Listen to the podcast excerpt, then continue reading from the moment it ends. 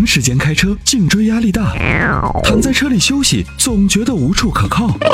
你需要一款舒服的头枕，迈巴赫同款头枕，亲手打造爱车的豪华感，开车不累，后排熟睡。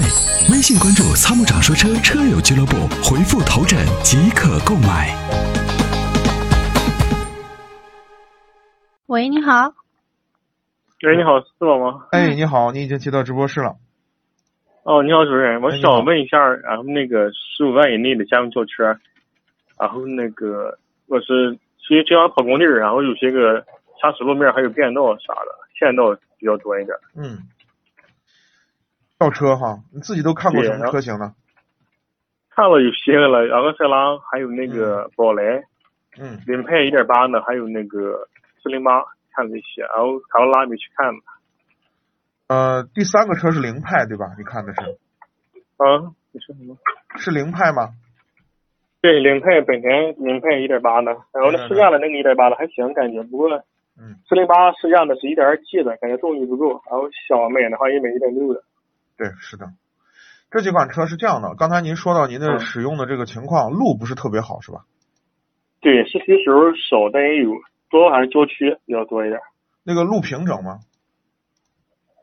嗯，县道不算太平，不算太平。路况不是特别好，啊，有些时候是那个砂石路或者是那种那个就是普通的土路，也有些有那种。普通的土路啊，是这样的啊。嗯如果这个路的平整度呃还行，呃，您您说的您现在说的这四款车都是 OK 的，就是我指的是都可以啊啊。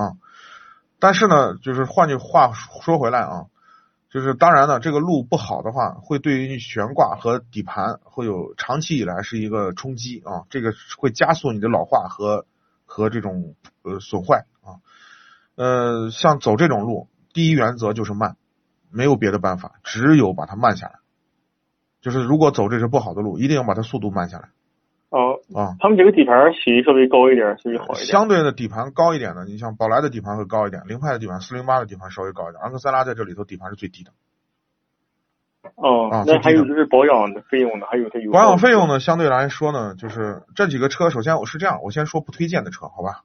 行，啊，宝来呢先不推荐，这款车呢现在目前减配减的有点严重啊，很多我们来自很多一些会员的投诉，啊就来自来自投诉，包括后备箱的那个隔热材料取取消了啊，就是现在一汽大众反正，嗯，我们能推荐的就是 A 级车里头推荐的车不多，啊，宝来的是不推荐的啊，凌派你可以考虑，呃，建议买中高配的，因为在低配上它没有 ESP 啊。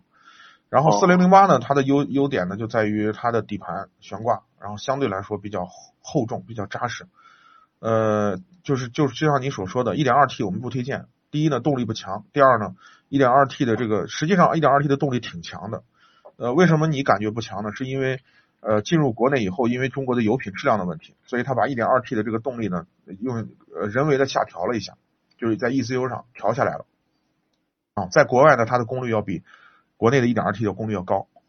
那么，呃，而且它是个三缸发动机，从动态的稳定性上来说，我们还是建议你考虑四缸的。如果你要考虑4008的，呃四零八呢，就买一点一点六 T 的这一款发动机啊，它那个油耗比那个零配一点八的要高几个油了，百公里大概还。会高一些，肯定的。那动你要享受动力的同时，你不可能让它又不不烧油嘛，对吧？再一个多大概一个两个左右，对了吧？再一个，相对四零四零八的这个车的自重也要比凌派要高要重，这个是这肯定是这样的。那保养方面，它是不是比零配要高一点？对，要高。涡轮增压的发动机肯定要比自吸的要高啊。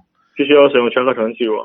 嗯，不是必须，半合成也可以，但是建议你最好用全合成哦，啊。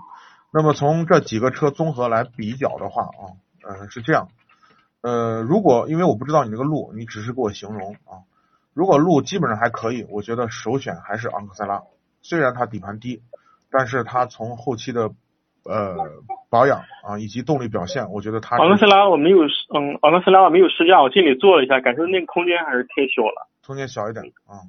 也是身高比较高啊，坐着就感觉那那就这样吧，啊，还有点顶头。因为它是一个注重操控的车啊，它是一个运动型轿车，它就不可能做的那么大，一大它车就变笨了。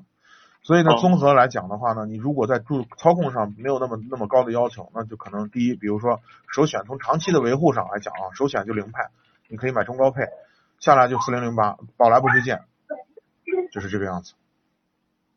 选首选是零配，其次是四零八，四零八的就是小毛病多一点，油耗稍微高一点，是，保养费用高一点。对，后期的保养费用略高一些，哦，它的故障率要比那个广汽的那个零配要高一些。还是要高一点。对，是的。